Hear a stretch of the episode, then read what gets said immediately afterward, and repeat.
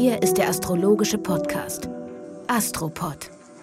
Das ist die 149. Folge vom Astropod. Heute mit einer ganz besonderen Gästin, mit Kirsten Hansa. Hallo Kirsten. Hallo Alexander, ich freue mich sehr, schon die ganzen Tage vorher, seit ich weiß, wir machen jetzt den Podcast. Du hast mir geschrieben vor geraumer Zeit, habe ich mich sehr gefreut. Mhm. Und vor allen Dingen hast du äh, dich bei mir für das Buch bedankt, was ich sehr charmant finde. Das machen ja Leute nicht oft. Also sogenannte Kollegen mhm. machen das nicht oft. Das fand ich total schön. Und wir haben eine gemeinsame Geschichte oder ein Teil, obwohl wir das nicht gemeinsam hatten. Wir haben beide gemeinsam, also parallel am Astrozentrum Berlin gewirkt. Genau. Und daher kennen wir uns eigentlich ohne uns zu kennen. Wir kennen uns, ohne uns zu kennen. Wir sind uns da begegnet oder immer wieder über den Weg gelaufen, aber wir haben uns nie ausgetauscht, so richtig. Aber dennoch war das so für mich schon so ein bisschen wie dieser Urstamm, ja, Astrozentrum Berlin, wo auch die Astrologie begann, mehr oder weniger für mich. Ähm, immer wieder zu beobachten, wie entwickelt sich das alles. Und als ich dann von deinem Buch gehört habe und das dann gelesen hatte und dann auch wusste, ich bin jetzt in Berlin, ähm, da wollte ich dich einfach mal anschreiben. Und ich finde es ganz wichtig, Menschen auch wirklich ganz ehrlich ein Feedback zu geben. Und gerade unter Astrologen, das weißt du ja auch, da ist die Community, nenne ich es mal hier, ähm, Medi, sage ich mal. Medi? Medi? Was heißt Medi? Medium. So. Medium. Wie so, ja. so was, also es ist kein Sprudelwasser, es ist aber auch kein stilles Wasser.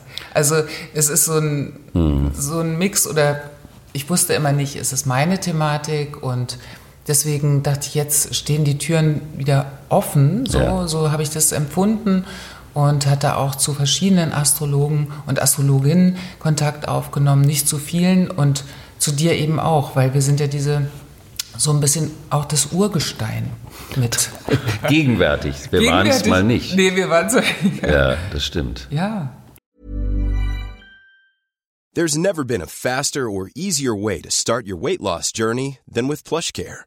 PlushCare accepts most insurance plans and gives you online access to board-certified physicians who can prescribe FDA-approved weight loss medications like Wigovi and Zepbound for those who qualify. Take charge of your health and speak with a board-certified physician about a weight loss plan that's right for you. Get started today at plushcare.com slash weight loss. That's plushcare.com slash weight loss. plushcare.com slash weight loss.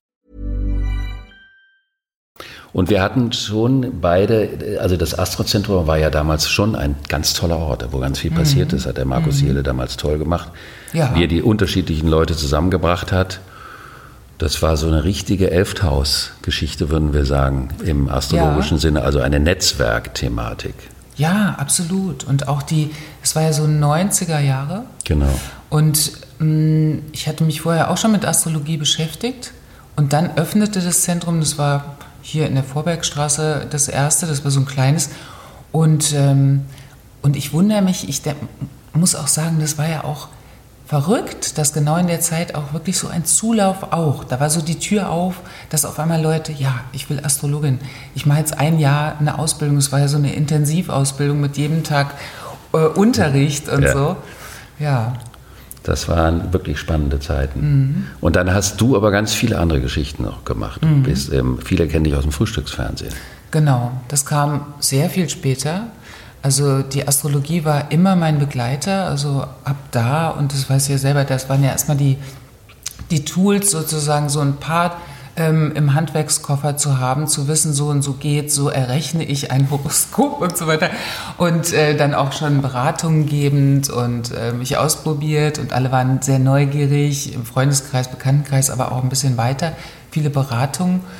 Und dann mit Supervision, dann Astromedizin und dann habe ich so gedacht, ähnlich wie bei vielen Ausbildungen, die man mhm. hat, dann geht es ja erst los. Also dann geht so. es ja los, die eigenen Erfahrungen, also das, was man aus Büchern oder sonst woher hat, zu sehen, stimmt es überhaupt? Und die Astrologie ist ja auch eine permanente Reise, ähm, die ja manchmal auch mit Zweifeln wieder verbunden ist.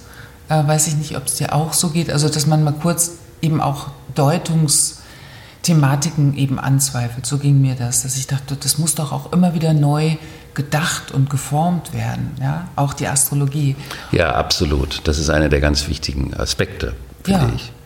Ja, und äh, genau, Frühstücksfernsehen kam dann 2006 und zu der Zeit ähm, war das für mich noch auch ein absolutes No-Go. Die Sonnenastrologie, das war ja immer so das Tabuthema unter den Profi-Astrologen. ähm, und äh, ne, da hatte man selber, hatte ich selber auch schon ins Horn geblasen, nee, also furchtbar, furchtbar und so. Und auf einmal wollten die was und äh, so ging das los. Und da habe ich am Anfang nur über die Elemente immer was erzählt. Die Feuerelemente, die Wasserelemente, Ja. also gar nicht über Widder, Stier und Zwillinge. Und dann haben die gesagt, du, aber das ist genau das, was die Leute eigentlich hören wollen. Und dann war das wirklich so ein In mich gehen, was geht, was kann ich machen, stehe ich dazu, kann ich mir das anschauen und sagen, das habe ich gut gemacht, das kann ich auch nach draußen, also Menschen rausgeben. Ja. Und äh, ich wollte halt nie so mich, sag ich mal, prostituieren. Ja. Ja, ja, das und, verstehe ich. Äh, und, und deshalb auch das, was ich da mache, dass ich auch da wirklich dahinter stehe. Und das war natürlich toll, weil in dem Moment ähm, konnte ich von der Astrologie mich gut finanzieren auch und konnte viele andere Dinge dann machen, lernen und dazu machen. Also viele andere Ausbildungen auch dann, die folgten. Ja, du machst ja diverse Sachen. Du kombinierst ja auch mit Yoga. Mhm, Und, genau, ja. Ich bin ja da, also völlig, ich mache Astrologie, dann male ich Bilder und mache Musik, aber ich mache keine anderen äh, Themen, die man mit der Astrologie unmittelbar verdienen, ver also verbinden könnte.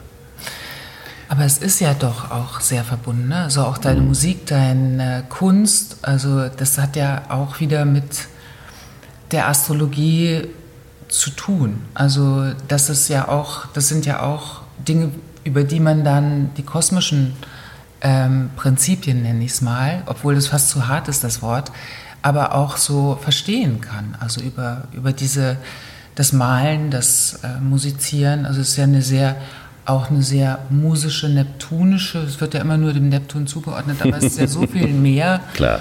Und, ähm, und insofern ist eben die Astrologie für mich inzwischen ist mehr wie ein, also irgendwann habe ich dann begriffen, das ist ein ganz tolles Konzept und dann geht es weit darüber hinaus.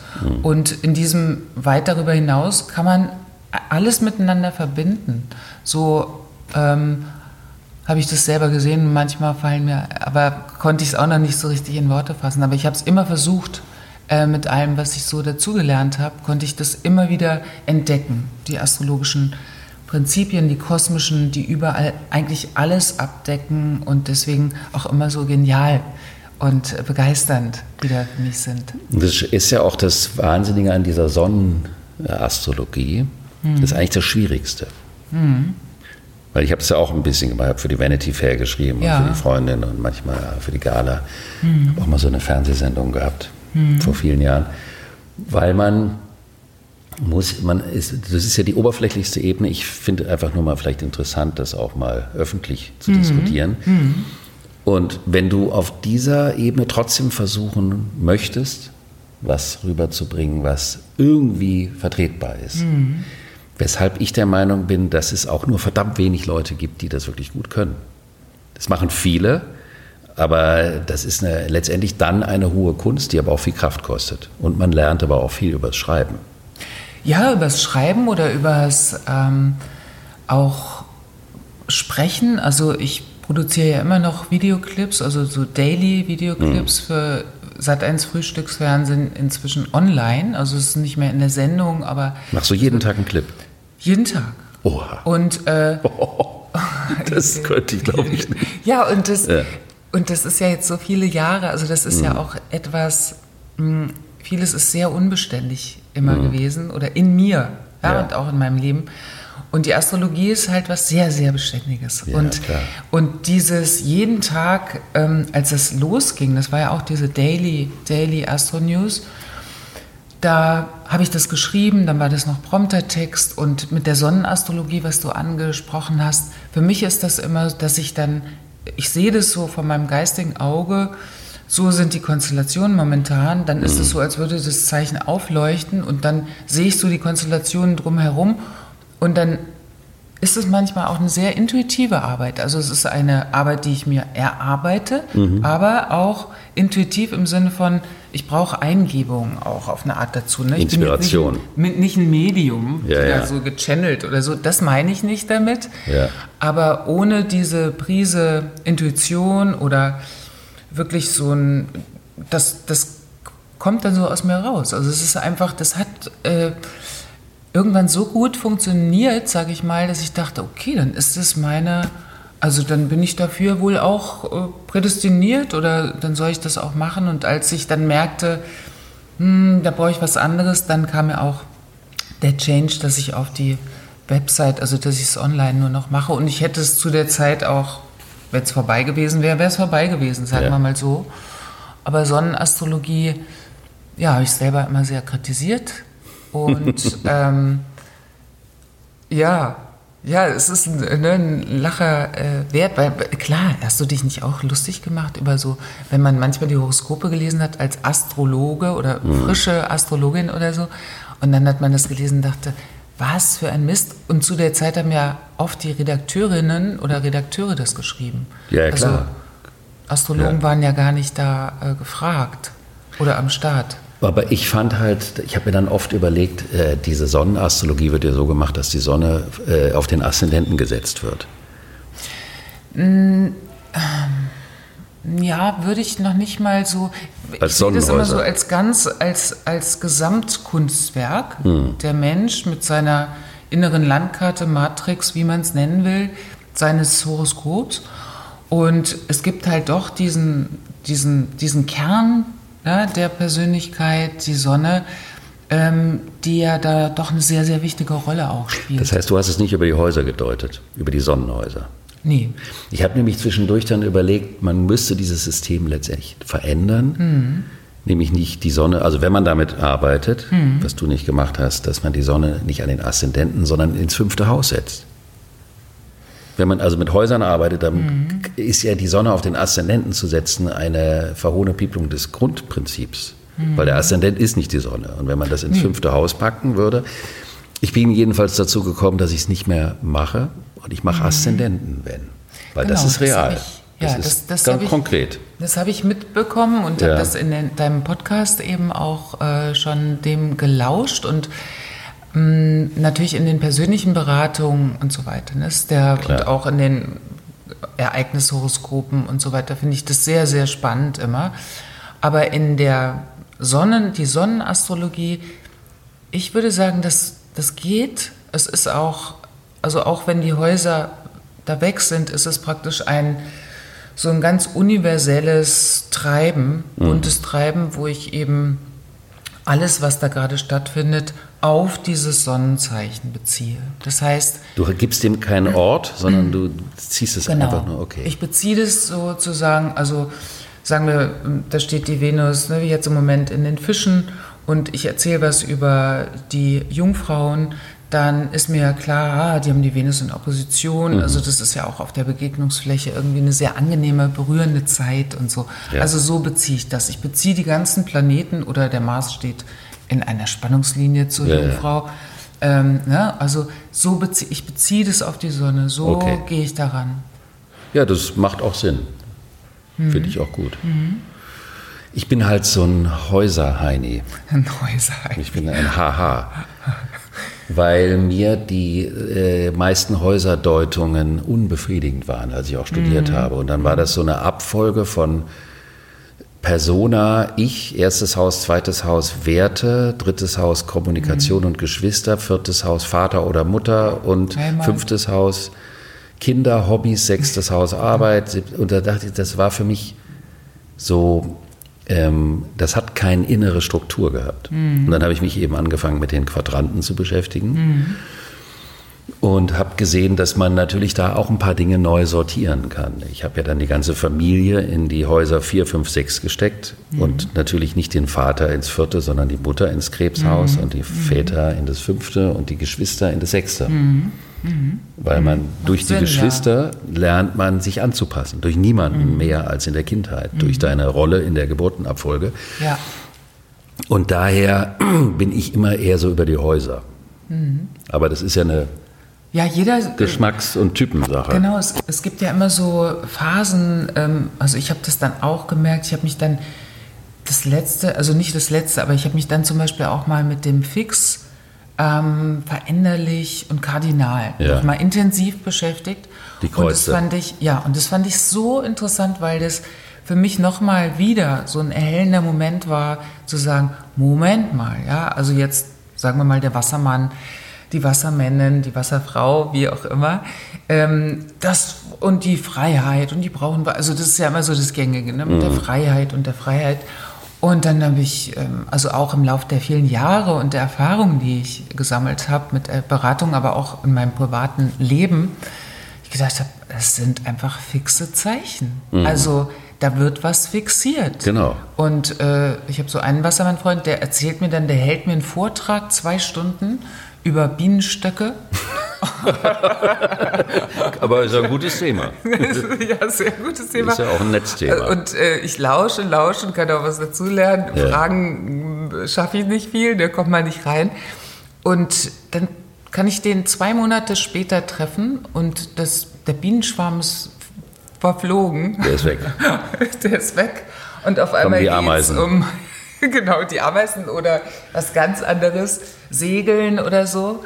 Und da wird dann fixiert und äh, und das war für mich nochmal ganz spannend zu gucken, ah, das hat ja auch nochmal so eine unterschiedliche Qualität, Ja, diese klar. veränderlichen Kardinalen oder fixen Zeichen. Ja. Und die zu verbinden dann mit den Elementen und so weiter und äh, mit aus der alten Lehre der Temperamente und so. Mhm. Ja. Und deswegen für mich war eben und auch der Körper, ne, war Klar. für mich das Wichtige, den Körper mehr in die Astrologie mit reinzubringen. Aber die Häuser am Anfang, ich also ich habe das auch nicht ganz kapiert, vor allem weil ich auch eine 8000-Sonne habe und so 12.000-Betonung und 8000 und dann war das immer so, habe ich es gelesen und da, da, kam, da blieb ein großes Fragezeichen, ich hatte gar nichts.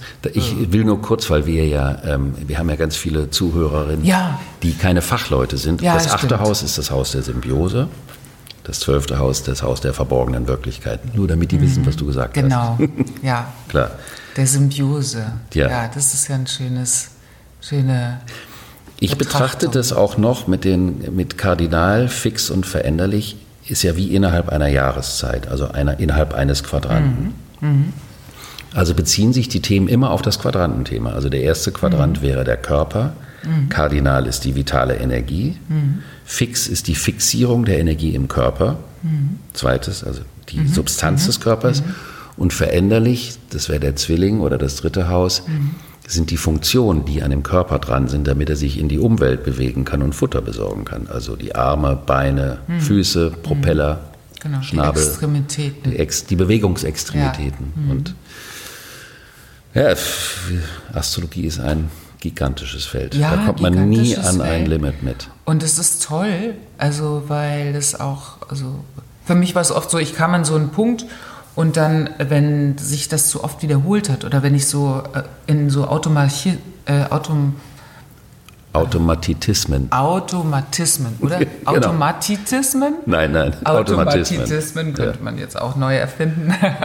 ja, da in, in so Momenten, das war für mich dann immer die Glocke. Ja, Ich dachte so, jetzt mal Stopp und jetzt fangen wir an, die Dinge wieder neu zu entdecken und zu denken auch. ja. Ja, und ähm, ja, und das gelingt immer wieder und das macht das ja die Astrologie auch so spannend. Und weißt du, was ich letztendlich finde, was ich bei dir gerade auch äh, entdecke in der Begegnung, wenn ich das so sagen darf? Ich habe ich hab das immer gemocht, ich habe ja mit sehr unterschiedlichen Astrologen zu tun gehabt. Und da waren viele immer extrem leidenschaftlich. Wahnsinnige. Ich hatte mal, ich habe ja für die Center for Psychological Astrology gearbeitet und da haben wir mal eine Jubiläumsveranstaltung gehabt und da hat jeder Dozent eine Rede gehalten. Und ich habe dann erzählt, das ist eigentlich ein wie ein Piratenboot, die Schule, wo eigentlich nur Wahnsinnige drauf sind, die alle besessen sind. Und dann kam die Bernadette Brady, ich weiß nicht, ob du die kennst, die hat ja damals auch da also, unterrichtet. Ist mir ein Begriff. Sie hat gesagt, sie- würde sich, so- wäre so glücklich mit der Vorstellung, eine Piratin auf diesem großen Schiff sein zu. Liz Green war natürlich die Kapitänin dieser Veranstaltung. und ich, ich mag das, wenn ich den Punkt einer gewissen äh, positiven Wahns oder Besessenheit Mhm. äh, in jemanden wahrnehme, dann ist das für mich der authentische Punkt, von dem aus man individuell so ein Thema machen kann. Mhm. Ich finde, das spielt eine ganz wichtige Rolle. Womit ich Schwierigkeiten habe, ist diese Denkschablone-Astrologie. Also Jungfrau ist Arbeit, Gesundheit, Körper. Also wenn man, wenn man versucht, ein Prinzip über Begriffsanalogien auswendig zu lernen, heißt das nicht, dass man das Prinzip versteht, nur weil man passende Schlagworte dazu ja, hat. aber vielleicht ist es auch für manche Menschen, das sind alles Krücken, ja, um dann dahin zu kommen. Also bis man die Krücke wegschmeißt und sagt so, okay, ja, jetzt irgendwie habe ich erstmal so. Also ich, ich denke, das ist auch absolut legitim, auch erstmal so mit diesen Schablonen. Man startet und guckt sich das an und begreift, oder jedem geht's anders, ne? Aber Ja. mir ging es oft so, ich, also so, ich, ich, ich, ich verstehe es und ich könnte es aber nicht in Worte fassen. Irgendwas Ja. verstehe ich, aber das, was ich jetzt wiedergeben könnte, äh, also deswegen auch mit den Büchern, wo ich dann irgendwann gedacht habe, also das ist wie vieles andere auch, ich lerne es nicht aus Büchern, die Astrologie. Ich lerne das nur, indem ich entdecke, indem ich schaue, indem ich prüfe Ja, klar. äh, auch. Ähm, äh, und mir natürlich dann ganz viel wahnsinnig auf die Nerven ging. Also zum Beispiel mir ging es so, dass mir diese Wertigkeiten, äh, die vermittelt wurden, total widerstrebt haben. Also dass ich dachte, aha, die Astrologie will auch irgendwas Wassermännisches, Freies sein. Und dann wird da die ganze Zeit gut, schlecht, besser, nicht so gut. Also ich, das ist wie in der Schule, ja, das ist ja ein miserabler äh, äh, irgendwie Aspekt und so. Und das hat mir so, das hat mich auch nochmal entzündet. Das ist aber auch von dem Zeitgeist abhängig. Also wenn du zum Das- Beispiel die das mittelerlich, stimmt. Das ist jetzt mittelalterliche nicht mehr so. Mhm. ist nicht mehr ganz so.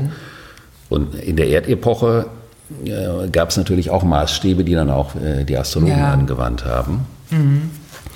Und im Mittelalter gab es ja richtig gut und böse. Es gab den Bonusdämon und den Malusdämon, es gab den Gott und den Teufel im Horoskop. Und das ist natürlich spannend. Und, und den Tod. den Tod auch, der war beim Teufel. Ja, der Tod natürlich. ist der Nachbar des Teufels. Im Haus der Symbiose.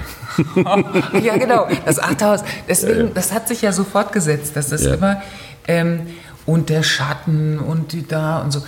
Jetzt nach so vielen Jahren selber Achthaus Sonne äh, äh, habe ich es, glaube ich, einigermaßen verstanden mit dem achten Haus. Aber es ist auch diese Mystifizierung oder Entmystifizierung, sage ich, die es manchmal braucht, Mhm. um auch äh, wirklich was Luftiges wieder reinzugeben ne, Ja. in die Astrologie. Klar.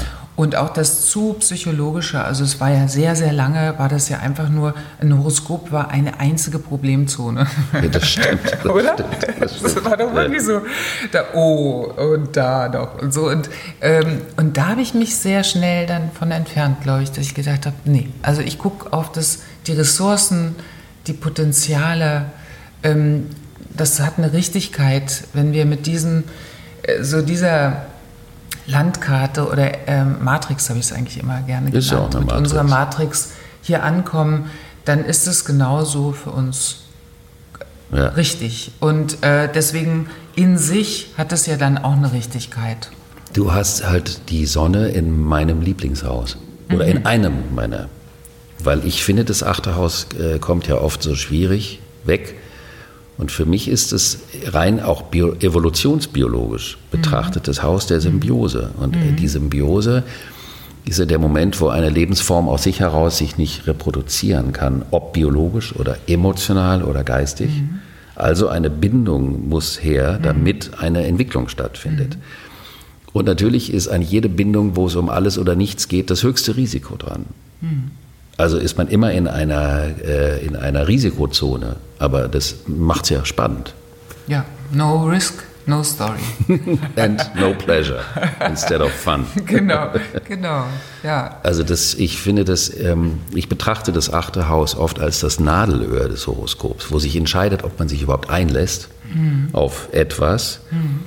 Und erst wenn man sich richtig eingelassen hat oder hingegeben hat, dann passiert überhaupt was. Also es ist eher der Punkt, wo es um die, das Rausholen des Potenzials des anderen durch einen anderen, also durch eine Symbiose. Wenn man jetzt Symbiose vielleicht auch so ein bisschen evolutionsbiologisch betrachtet. Also nicht im Sinne von eine negative Symbiose, was eine Metabiose wäre, sondern im Sinne einer fruchtbaren, entwicklungsbetonten Lebensgemeinschaft. Ja, Verbindung und, und ich glaube auch, dass Symbiose, das habe ich ja auch in deinem Buch nochmal mit der Metabiose und Symbiose, ähm, Symbiose ist ja sehr belegt. Also viele, viele unserer Worte, Begriffe sind ja einfach belegt. Man unterhält sich und der andere hat ein vollkommen anderes Abfeuern von Gefühlen, wenn er ein Wort hört, äh, Ja. als ich jetzt oder so. Und deswegen von mag, Gefühlen äh, ja, mag ich das immer gern, wenn man diese Worte auch nochmal so für sich aufschlüsselt oder drüber spricht. Symbiose bedeutet, also es ist ja häufig verbunden bei vielen die Vorstellung, oh, symbiotische, äh, symbiotische toxische Beziehung zum Beispiel. Das habe ich neulich auch mal gelesen. Also dass eben Modebegriffe auch. ähm, ja, also mit dem Toxischen, das ist ja jetzt sehr, äh, gerade wird sehr heiß diskutiert. Und das Symbiotische ähm, bedeutet ja genau dieses, dass man erstmal die äußerste Schicht auf eine Art und Weise, dass man manches auflösen muss, so, um ähm, einfach in diese Weiterentwicklung zu gehen. Und für mich war das immer, ich habe auch gerne äh, Beziehungen, nenne ich wirklich auch Entwicklungshelfer.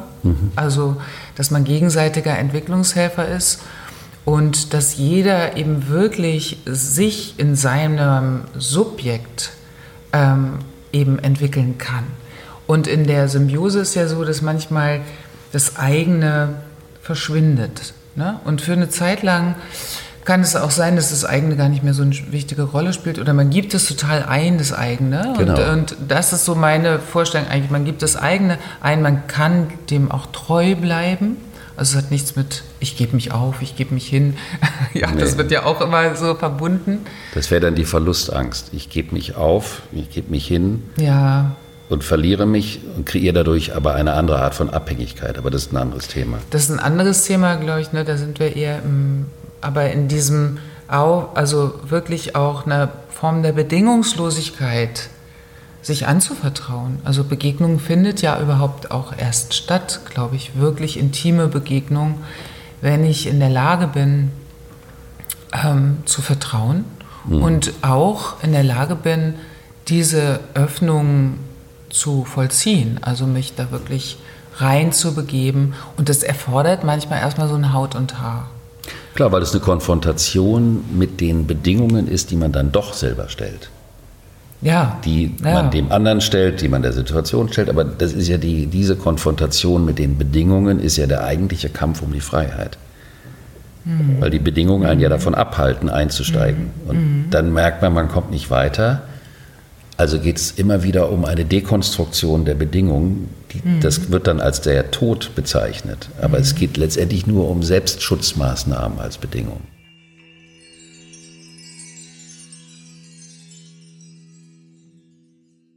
Weißt du, was wir jetzt machen? Ja. Wir machen einen Sprung, wenn du damit einverstanden Also ich bist, weil ich gesagt, sehe, ich weiß nicht, was wir machen. Ja, das machen wir.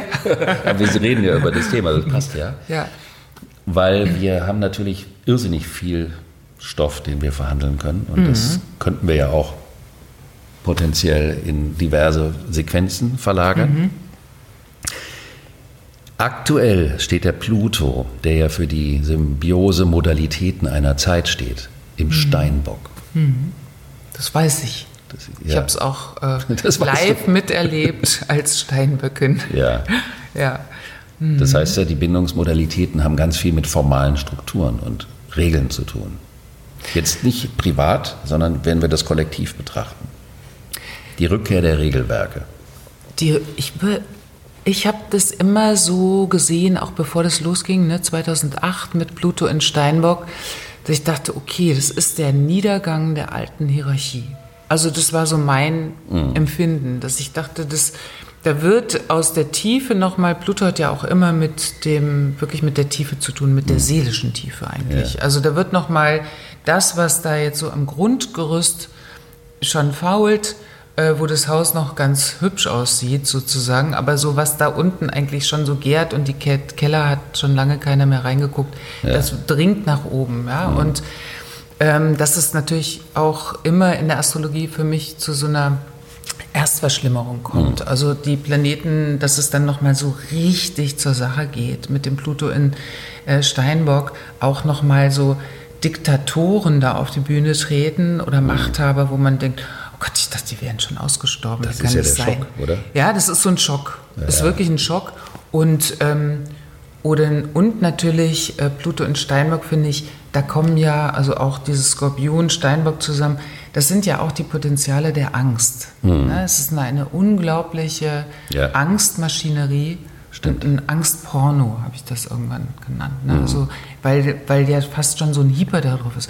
Was ist jetzt noch, wenn man so was Schlimmes erlebt hat, traumatisiert, ähm, dann läuft man ja immer in diesem Überlebensmodus. Und Ja. das ist Pluto in Steinbock, das ist das eine. Zum anderen kommt da aber auch etwas, äh, ein Ruf nach äh, neuen Regeln. Und das kann man ja beobachten, das hat was sehr Schattiges, also so was wahnsinnig, äh, also wo du, ach, okay, jetzt wollen die am liebsten wieder, Genau. das so alles, alles muss geregelt werden, alles muss geregelt, also gar keine Eigenverantwortung. Und Pluto in Steinbock birgt aber auch die große Verantwortungsthema einer Gesellschaft, äh, dass eben auch jeder ein Teil davon ist. Also wenn das kollektiv verstanden ist, kann es sich auch wandeln. Es ist ja eine unglaublich transformatorische, große Energiekraft. Ich würde sagen, dass dieser Aspekt der kollektiven Verantwortlichkeit von jedem erst bei Pluto im Wassermann zum Tragen kommt, wenn es also um das Netzwerken geht. Ja, ja, hoffentlich. Wobei sich das ja auch, also wenn sich das alte Machtgefüge, ähm, was ja, ist ja jetzt nicht, gar nicht mehr lange Zeit, Nee. äh, mit Pluto Wassermann, dann äh, der erste Gongschlag im März.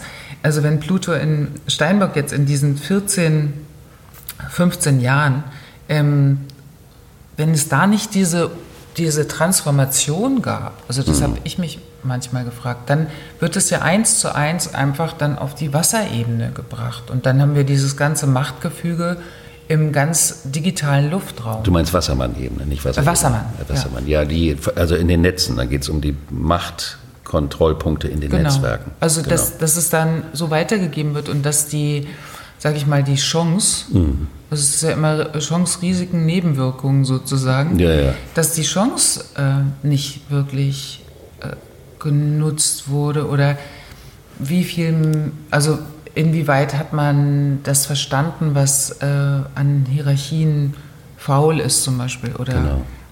Aber es kann sein, dass der Impuls in der, in der Masse des Netzes erst sich durchsetzt, wenn der Pluto im Wassermann ist, weil dann die Leute plötzlich merken, welche Konsequenzen das hat, wenn man das aus der Hand gibt. Also ich könnte mir vorstellen, dass es ja oft so ist, dass in dem, in dem Folgezeichen das Bewusstsein für die Rolle des der vorherigen Zeichens, also in diesem Fall der Steinbock, überhaupt erst durchgreift, weil die Konsequenzen sichtbar werden. ja, das ist es wird spannend. Wir Fall. haben natürlich jetzt auch ganz lustig, fällt mir gerade auf, wir sprechen ja über die Konstellation der Woche. ja, Und wir haben ja zuerst, also heute haben wir Merkur, Pluto. ja, Und Genau. dann haben wir morgen, geht der Merkur in den Wassermann. Das Genau. heißt, er geht dahin, wo der Pluto dann nachfolgt. Auf der Gradzahl des, der Epochenwandelskonstellation vom z- 21. Dezember 2020. Das heißt, dass wir darüber sprechen, unter Pluto im Steinbock, was passiert, wenn Pluto in Wassermann geht und der Merkur, also wir machen praktisch astrodramatische Vorlage. Wir merkurial tauschen uns darüber aus, was passiert. genau. Merkur-Pluto ist ja eine extreme Konstellation. Zumal der Merkur in diesem Jahr ja immer im Erdzeichen wieder rückläufig wird. So, also mal kurz Luft und dann wieder Erd. Und der war ja sehr, sehr lange jetzt im Zeichen Steinbock. Und äh, Merkur, Pluto, Pluto, das ist einfach eine, mh, da kommt man auf den Punkt. Also Merkur, Pluto ist ja auch die, die, mir fällt dann mal ein, die Wahrheit, die ganze Wahrheit und nichts als die Wahrheit. Also aber auch so mit so einem, ne, so einem richterlichen Dong, so ein Schlag auf den Tisch. Also ähm, es sind die unangenehmen Themen, die, ähm, die jetzt nochmal in dieser Woche vielleicht auch so hochblubbern bei jedem Einzelnen auf einer privaten Ebene, auf einer gesellschaftlichen Ebene, wo es auch darum geht, ähm, die zu einem Abschluss zu bringen. Das ist ja die große Chance dabei. und eine Entscheidung zu fällen, Ja. zum Beispiel. Ja. Und mh, kaum jemandem fällt es ja leicht, unangenehme Themen anzusprechen. Ich meine jetzt nicht nörgeln und jammern, das, das geht ja meistens einfacher, aber Mhm. Ja. so wirklich unangenehme Themen, äh, so, die so in so ein Tabu oder beschämend ein bisschen sind oder, ähm, oder vielleicht auch Angst machen, ja, und es ist diese Wahrheitsfindung, also weil mit dem Mars sind Zwillinge, den wir die ganze Zeit haben, wird ja hin und her diskutiert. Das ist ja auf der politischen Ebene wirklich. Und dann wird da ein Wort raus, ja, und da hat sie das gesagt, das gesagt, dann wird darüber diskutiert, aber was gesagt wurde, wird gar nicht mehr darüber diskutiert. Ja. Und da finde ich, hat der Merkur-Pluto auch eine äh, starke Konsequenz. Ja, auf jeden Fall eine starke Konsequenz. Ich meine, es ist die Frage auf den Punkt bringen, aber es ist ja auch dieser demagogische Aspekt. Also wenn ich eine Meinung bin, dass ein Prinzip richtig ist, dann nehme ich den mentalen Presslufthammer und versuche dir das in deine Birne reinzuschmettern. Also dies, das Thema, ich mag diesen Begriff Überzeugung nicht. Weil für mich ist Überzeugen, ist Überzeugen, also Ja, das ist ja pervers. ja.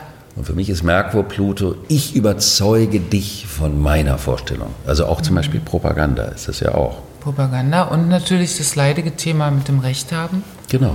das ist ja auch eine Art von Propaganda. Ja, und, und auch, ja, und auch so eine Thematik und manchmal natürlich auch eine Form der Selbsterkenntnis, ne? Wenn du, wenn ich, wenn ich zum Beispiel merke, also mir persönlich geht es dann einfach, ich merke körperlich, mir geht es nicht richtig gut. Wenn ich auf einmal in so einen Drive komme von, äh, ich nenne das Wahn, ist für andere noch lange kein Wahn, aber äh, dass ich einfach so, so ein bisschen so ein Scheuklappen äh, Ja, sich klar. so auf, aufklappen. Und das ist Merkur, Pluto, aber ich finde, es hat auch eine große und Wahrheit, ja, ne, jeder hat eine andere, aber es hat, äh, sagen wir, Ehrlichkeit. Unverblümte Ehrlichkeit kann Merkur, Pluto auch sein. Absolut. Auf, oder halt auch inhaltlich auf den Punkt zu kommen. Ich persönlich äh, tue mich auch mit dem Begriff Wahrheit so ein bisschen schwer, weil der so ein bisschen moralisch imprägniert ist, durch die Art und Weise, wie er oft benutzt wird. Deswegen halte ich mich von dem Begriff eher fern, aber das ist eine sprachphilosophische Komponente. Ja, und ich sehe den immer eher so von einem, von einem inneren Zustand aus, ne? von einem Ja. inneren Gefühl, eigentlich mit dem Gefühl gekoppelt. Die persönliche Wahrheit. Ja, Die ist eine andere als die Wahrheit an sich. Ja, auf jeden Fall, weil es gibt ja un unzählige und natürlich auch diese Perspektiven, aus denen wir schauen, die Betrachtungen, die wir haben, die Herleitung, die Geschichte und so weiter und so fort. Und ähm, aber es gibt so eine, so eine, meiner Ansicht nach, eine Quintessenz, wo sich vieles trifft und Ja. wo das auch nicht mehr um Worte geht oder um Meinungen und Ja. äh, Wahrheit und Recht und so, sondern ähm, wo es um Berührbarkeit geht und, und wo man irgendwie merkt, das, das stimmt. Da, Ja. da, ne, da ist was Stimmiges und ähm, da fehlen einem dann auch oft die Worte. Ich meine, der Merkur Pluto bedeutet ja auch, also wenn das in so eine Hamsterrad-Geschichte geht, da ist es ja deswegen, weil die Gedanken die Gefühle überlagern. Und dann denkt man, dass man über Gefühle nachdenkt, aber in Wirklichkeit ist man in dem selbstreferenziellen System des Denkens verhaftet. Und das kann ja nur im Kreis zirkulieren, weil Denken ist auch nur eine Struktur und Fühlen ist was ganz anderes als Denken. Und daher kommt diese Hamsterrad-Geschichte auch als Komponente mit rein. Aber wir haben natürlich auch noch zwei andere super spannende Konstellationen. Ja, sehr spannend. Es ist richtig was los. Am Dienstag haben wir den Valentinstag. Ja. Und da wollte ich daran erinnern, ich habe nämlich, ich glaube 2010 oder so, habe ich ein Hörbuch gemacht zum Thema der Liebe. Da geht es um die, äh, die verschiedenen zwölf Liebesarchetypen. Und äh, das ist natürlich ähm, vielleicht auch ein ganz charmantes Valentinsgeschenk. Wer weiß. ja, kann sein. Oder ein Partnerhoroskop bei dir. Ja, Bestellen. Machst du mache ich sowas? auch. Ja, Ja. mache ich. Sowas mache ich auch. Aber ich, ähm, ich sehe vor allem, also die Venus, das ist ja eine, also wenn wir von Venus, ne, oder Mhm. Liebe, also denkst du an Venus, wenn du über Liebe sprichst? Also kommt dir gleich Venus in den Sinn? Das ist fast eine Gretchenfrage. Das ist charmant frech, super, Weil es ist ja schon das Thema von Mittwoch, Venus, Neptun. Neptun. Für mich gehört, ist der Neptun die höchste Version der Liebe. Venus ist im Kontext des Rahmens einer Beziehung. Also Venus ist immer eine Beziehung. Und das Kultivieren einer Beziehung, des Umgangs miteinander, respektvoll sein und diese ganzen Geschichten. Aber ähm, man sagt ja auch, dass Neptun die höhere Oktave von der Venus ist. Also ist Neptun eine andere Dimension von Liebe. Aber Liebe ist was so Absolutes.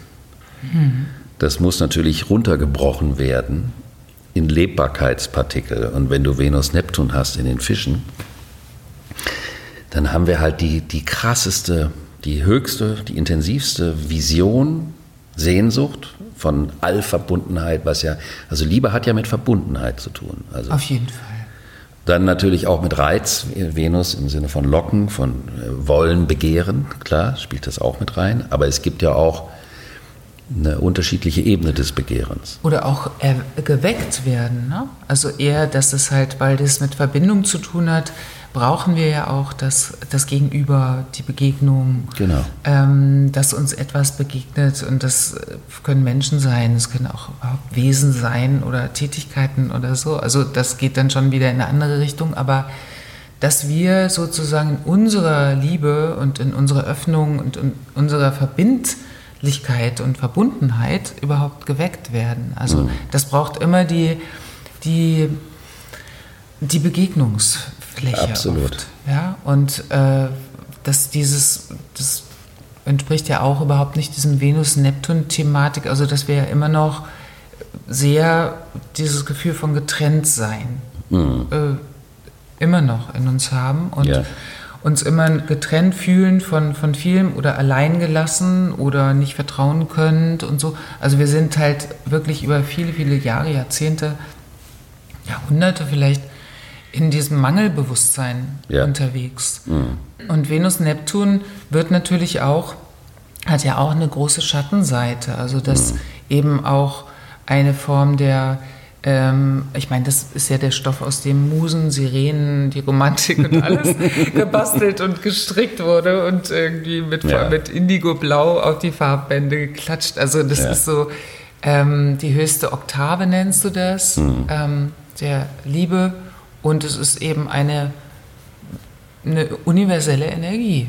Ja. Und sie ist, kann auch gefährlich sein. Es gibt nämlich ein Phänomen der gescheiterten Liebe. Wir hätten uns wahnsinnig geliebt. Wir waren das Potenzial der Beziehung. Aber dann musste sie wegziehen und wir kamen nicht zusammen. Und dann lebt man Jahrzehnte mit der Vorstellung einer der größten Möglichkeiten von Liebe, die aber in der Form nicht hat stattfinden können. Aber man hat die Illusion, dass man in der Lage gewesen wäre, diese Liebe zu leben. Das ist ganz subtil gefährlich, diese Nummer. Diese Projektion von einer verhinderten Liebe. Das ist ja die, die romantische Geschichte schlechthin. Aber vielleicht ist es auch gar nicht gefährlich, sondern ähm, das nährt ja unglaublich. Also denjenigen, der dann weiß, also das war die Liebe meines Lebens und es gibt ja viele tragische Geschichten auch, wo Ja. dann der erste Partner, dann gab es Unfälle oder so und das Mhm. sind dann die Menschen, nach denen man sich immer und ewig weiter sehnt, weil man irgendwas gespürt hat von der Verbindung, weißt du, wie die Mythologie von den Kugelmenschen, die alle entzweit wurden von Zeus aus lauter, ähm, weil er so sauer war, dass es denen so gut geht und die dann immer nach der anderen Hälfte äh, suchen und so. Ja. Und das wird ja nur, also was ich viel tragischer finde, ist, wenn es ausgenutzt wird, um eben einfach irgendwas zu verkaufen. Das heißt also, diese romantische Liebe, habe ich oft auch zu meinen Klienten gesagt, zu mir selber auch, wir haben einfach zu viele Filme geguckt zum Teil. Also wir sind, wir, wir haben dann auch so eine Schablone, Ja. so hast du ja vorhin was bezeichnet, diese Schablone mit der Astrologie. Und dann haben wir eine Schablone ähm, und auch in diesem ganzen Dating und auch, wo wir in so ein Konsumieren reinkommen könnten. Okay, next, next, next. Oh, die Nase gefällt mir nicht. Zack, oh, die Haare sind toll. Da mache ich mal was. So, also, äh, dass wir so Katalog, äh, einen Katalog auswählen und es gar nicht mehr so einem neptunischen Zauber überlassen. Das ist aber der Unterschied. die Venus ist ein Produkt, also die Venus untersteht der Vorstellung. Und wenn die Vorstellung sich den Neptun schnappt und daraus eine romantische Vorstellung macht, dann ist das eigentlich eine brutale Vergewaltigung des Neptuns. Weil der Neptun ist eigentlich, ist nicht eigentlich, der Neptun ist viel mehr als eine Vorstellung. Der Neptun ist ein, ein Empfinden, was sich dann an etwas binden kann, was aber gar nicht so gebunden werden will. Und das ist was anderes. Also was du sagst, ist, also in, den, in diesem, auch in der Werbung, ist das Herunterholen, das Funktionalisieren des Sehnsuchtspotenzials, um daraus eine Vorstellung zu machen. Und das finde ich hardcore. Ja, das ist, das ist Hardcore. Aber es gibt ja den Venus-Neptun. Es gibt Venus-Neptun und äh, Venus-Neptun hat für mich eine unglaublich heilende Kraft. Ja. Also das hat dieses heilsame, also ich weiß es aus diesen langen Indienaufenthalten und so weiter, oder, oder beim Yoga sagte irgendwann mal ein Yogalehrer, na wenn ihr einmal so eine Umarmung von einem Menschen spürt, dessen Herzchakra geöffnet ist, das hat Heilungsenergie. Und dann habe ich zu der Zeit als äh, immer wieder auch äh, skeptischer Steinbock, naja, naja. Reality Proof. Real, genau, immer so check, check ähm, abgelehnt. Ja. Und ähm, dann habe ich aber gemerkt, also als ich das erfahren habe, dann immer Mhm. mehr oder auch äh, selber überhaupt wirklich in mir erstmal spüren konnte Ja. und auch diese heilsame Energie Ja. und auch bei zum Beispiel Heilbehandlungen oder ähm, das, das, das gibt es eben. Und das ist inzwischen ja auch so, dass es nicht mehr be beweisbar gemacht werden muss ja, oder die Leute, na, blödes Gefasel, sondern jeder, der mal die Essenz davon gespürt hat und das kann in so vielen Tätigkeiten sich auch ausdrücken Ja.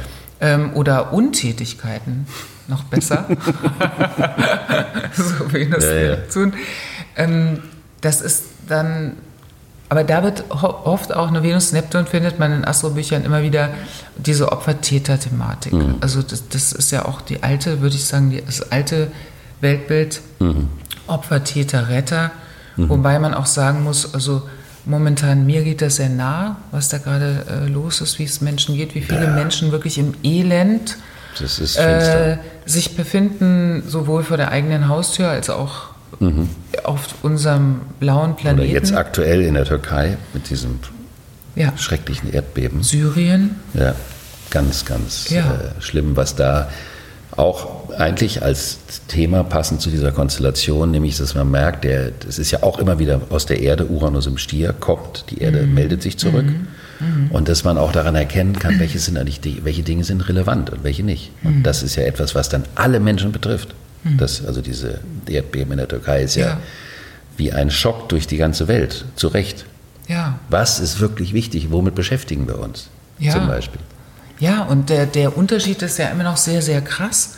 Also ich empfinde es manchmal immer noch so, ähm, dass ich äh, wirklich in dieser luxuriösen, ähm, privilegierten Position bin, äh, mit dir hier auf dem Sofa zu sitzen, im Warmen, über Astrologie zu sprechen. Das ist ja schon ein Geschenk als solches. Das ja? ein Privileg. Und äh, und dann äh, zu merken, aber dass das Elend auf eine Art und Weise hat jetzt auch, äh, nimmt, nimmt auch zu, also hat irgendwie einfach eine, äh, kurz Radio an und ich höre das wieder und ich finde nicht nur da- das Elend, sondern mit Venus, Neptun auch die Berührbarkeit nimmt zu. Also sich eben, wenn wir uns als gesamten Organismus verstehen, Genau. dann können wir das auch nicht mehr trennen. Und Mhm. es geht nicht darum, dass hier rein, da raus oder ähm, ja, no future. So. Also es sind nicht die, sondern Mhm. Ja, was machen wir daraus? Ja. Aber die Berührbarkeit ist ein wunderbares Bild für Venus Neptun, weil es die Voraussetzung überhaupt dafür. Für mich ist Venus Neptun natürlich auch oft in der Kultur zu finden. Aber dann wäre das das Höchste, das Höchste, was der Herr Löw da immer sagte, Höchste, was so völlig unneptunisch ist. Auch ein äh, Wassermann, ne? Ja, auch ein Wassermann. Ähm, dass etwas geschaffen wird von Menschenhand, was in uns die höchste Form der Berührbarkeit auslöst. Und das ist zum Beispiel die, die Musik von Bach. Bach hatte Venus, Neptun, Venus, Merkur, Neptun in den Fischen. Und Wenn du zum Beispiel Ja. die Matthäus-Passion, die, die Arie Herr, erbarme dich, das ist die krasseste Venus-Neptun-Entsprechung, die ich persönlich kenne, weil das geht so unter die Haut und öffnet alles. Das ist die pure Berührbarkeit. Und ich finde, wenn man sagen könnte, dass das ein hehres Ziel des sogenannten Kulturschaffens ist, dann wäre das Berührbarkeit zu kreieren, Stimmt. oder? Ja, ja, Berührbarkeit und, und auch, ich sag mal, von dem Angstporno, ne, diese Pluto-Thematik Angstporno habe ich noch nie gehört. weg. ähm, hat ein Freund von mir mal äh, gesagt, Mhm. fand ich das so gut. Ich habe ihn auch ge gefragt, ob ich es benutzen darf. Darf ich? Also er schreibt selber nicht, deswegen. Ja. Ähm, ja, Angstporno wegen, ne, dass man auch fasziniert ist auf eine Art, auf eine schrille, komische Art. Mhm. Ja, ja, von der So. Perversion, die löst Genau, natürlich auch genau. eine, die, die Faszination des der Thanatos, der Todestrieb. Ja. ja. Und die, die Berührbarkeit, also diese, ähm, dass die eben auch nicht über das äh, Geschocktsein stattfindet, sondern dass sie zum Beispiel auf einer ganz anderen Ebene auch laufen kann. Und, und da finde ich ja, ähm, das findet sich eben nicht oft, aber mh, immer mehr Menschen, ich meine, der Neptun ist ja jetzt seit 2011 in Fische. Also da hatte er ja seit seiner Entdeckung dann die erste Umrundung gemacht. Und Nee, der ist ein bisschen später, glaube ich, aber ist Später? Ja, der 11 ist der Uranus in Widder. Da war die. Da war oder das, 10, 2010. Er ist wirklich schon lang auch. Der ist schon lange, ja, ja. Und dass diese Berührbarkeit, also das, das, die, das findet ja auch ein Aufweichen statt mit der Zeit. Und das ist jetzt ganz nötig. Zum Beispiel auch mit äh, März geht der Saturn dann in Fische, damit auf, in, aus diesem aufgeweichten Gelände Berührbarkeit auch etwas entsteht, nämlich eine Manifestation und Aktion in dem saturnischen Sinne. Also eine konstruktive Verantwortung aus der Berührbarkeit. Ja, Ja, also so sehe ich, so, so wünsche ich mir das. da bin ich dabei. genau. Wünsche, ne? Ist ja auch wieder. Ja, interessant ist ja, dass die sich ja dann äh, gemeinsam, äh, Saturn und Neptun, also für diejenigen, die es noch nicht so, also nicht noch nicht so im Sinne von äh, Neptun regiert die Fische und der Saturn, wenn er in die Fische geht, untersteht Neptun. Die treffen sich dann aber im Widder, im Folgezeichen. Ja, und Kühn- Jahre später. Drei Jahre ne? später. Kühn war die Tat, weil sie das Wort nicht war, also umgedreht nach Wallenstein, wo es ja umgekehrt heißt. Kühn war das Wort, weil es die Tat nicht war.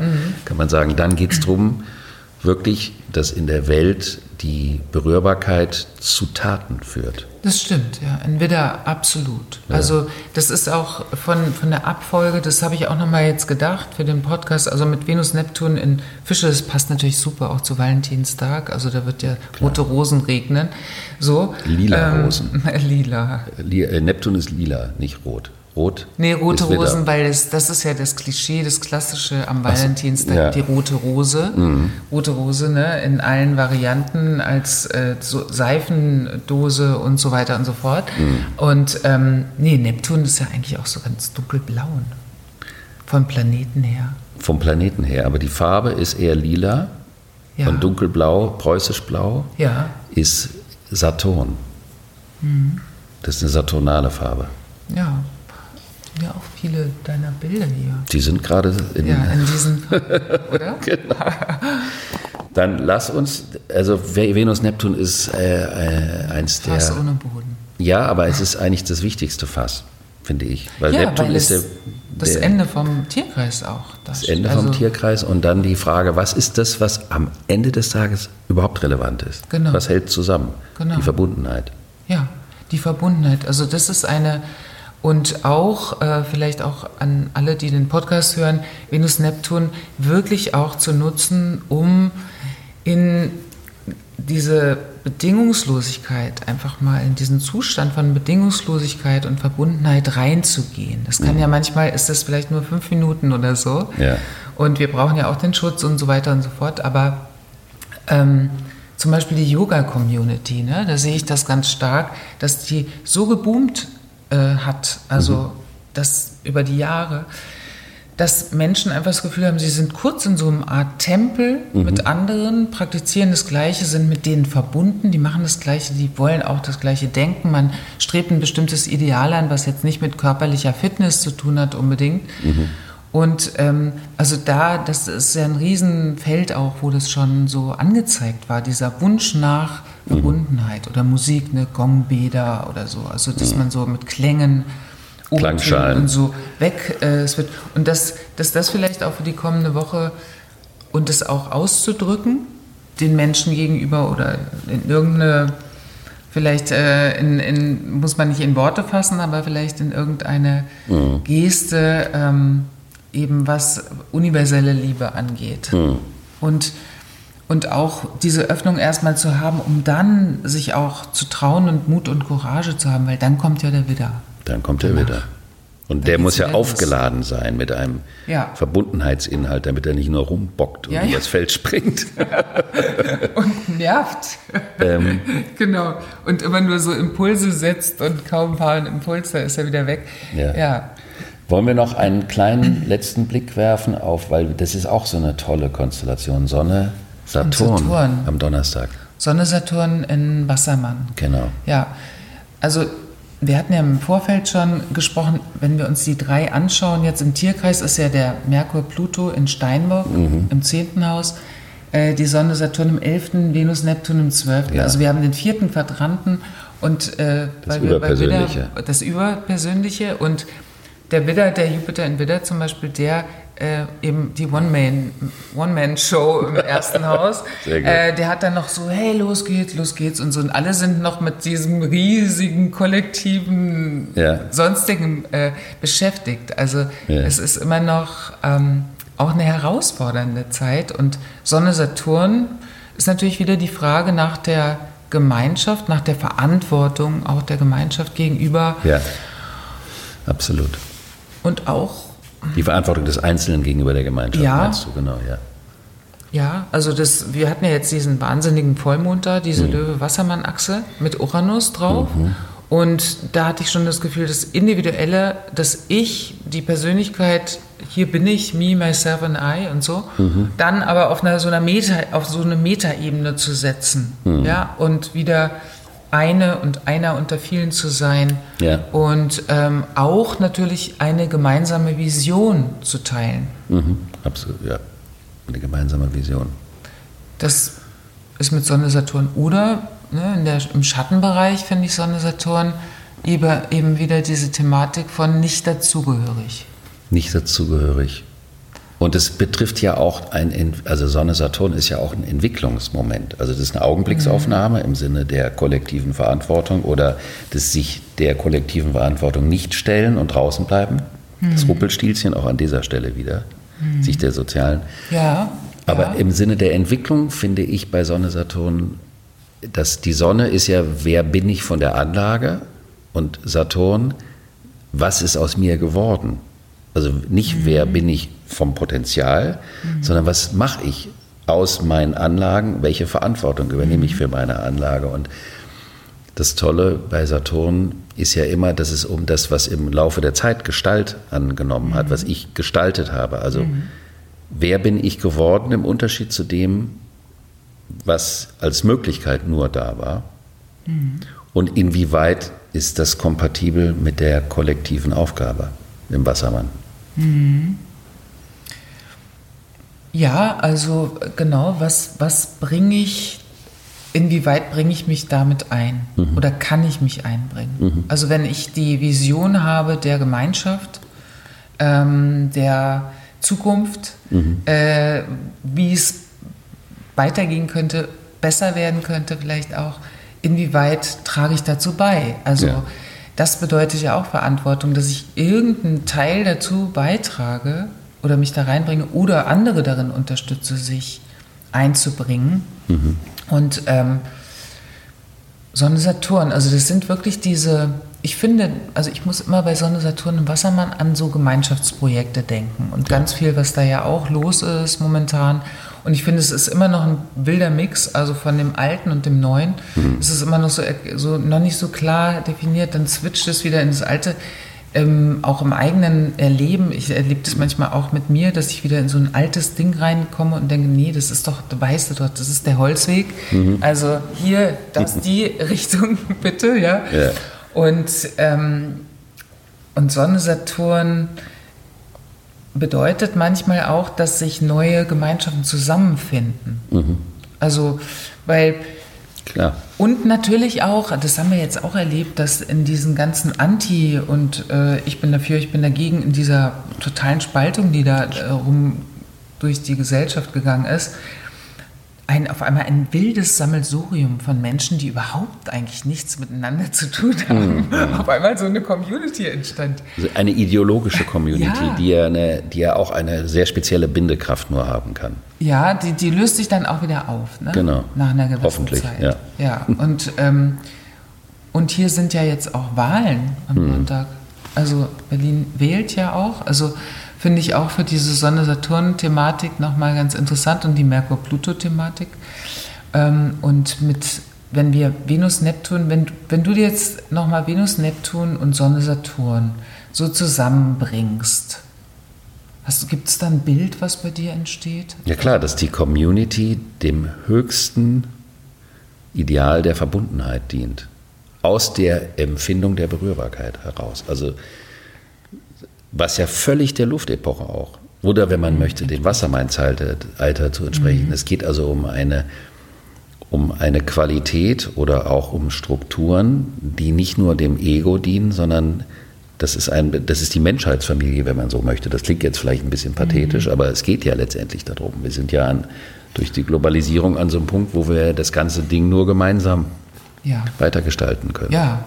Und wirklich auch über, also wirklich grenzenlos im Sinne von, dass man jetzt nicht immer nur so an der Bundesland- oder äh, Land, äh, Landesgrenze dann Schluss macht. Ne? Jetzt hätte ich noch eine Frage. Hast du denn schon mal mit einem anderen Astrologen einen Podcast oder eine Folge für dich gemacht? Nee, ich habe äh, Interviews gemacht, Podcasts. Ähm, mit, mit Vergnügen, ne? Das ist so ein Stadtmagazin, aber ich habe nur alleine. Die, also ich habe alleine, das waren aber dann, dann war es wieder doch, jeder will wissen, wie die Woche wird, für jedes Sternzeichen, in Anführungszeichen, Sonnenzeichen. Und ähm, nee, mit einem anderen Astrologen, das ist heute. Genau, und du bist nämlich auch die erste, äh, ich sag jetzt mal, vollprofessionelle. Es gab schon Leute, die damit auf dem Weg damit sind, und, aber das ist ja nicht das Gleiche, nicht im Sinne einer Bewertung. Also du bist auch die erste diesbezügliche Gäste im Astropod. Das ist ja, Ah, ja. auch Sonne Saturn im Ja. Wassermann. Passt auf. Absolut. Die Astrologen, äh, die sich zusammentun und ähm, wirklich vertrauensvoll ähm, einfach mal schauen, wie sieht die Woche aus und das nach, nach draußen in die Gemeinschaft auch geben. Ja, und dann die Frage, was macht das? Also das ist ja die, ist ja, ist ja, Mhm. du hast ja andere Ansätze als ich. Ja, Und was bringt das an Inspiration und so weiter? Das werden wir ja sehen. Aber das ist ja ein Impuls raus. Ich danke dir sehr. Ich fand es toll. ja, ich fand es auch ganz toll. Ich danke dir auch sehr. Und ähm, wir haben jetzt in der aktuellen Folge keine von mir immer Leserbriefe genannt reingebracht. Aber Oh. schreibt ruhig munter weiter. Es ist immer toll. Wir kriegen so viele Inspirationen, auch konstruktive Kritik. Danke dafür. Und bis nächste Woche. Und danke, Kirsten. Vielen Dank. Vielen Dank, Alexander.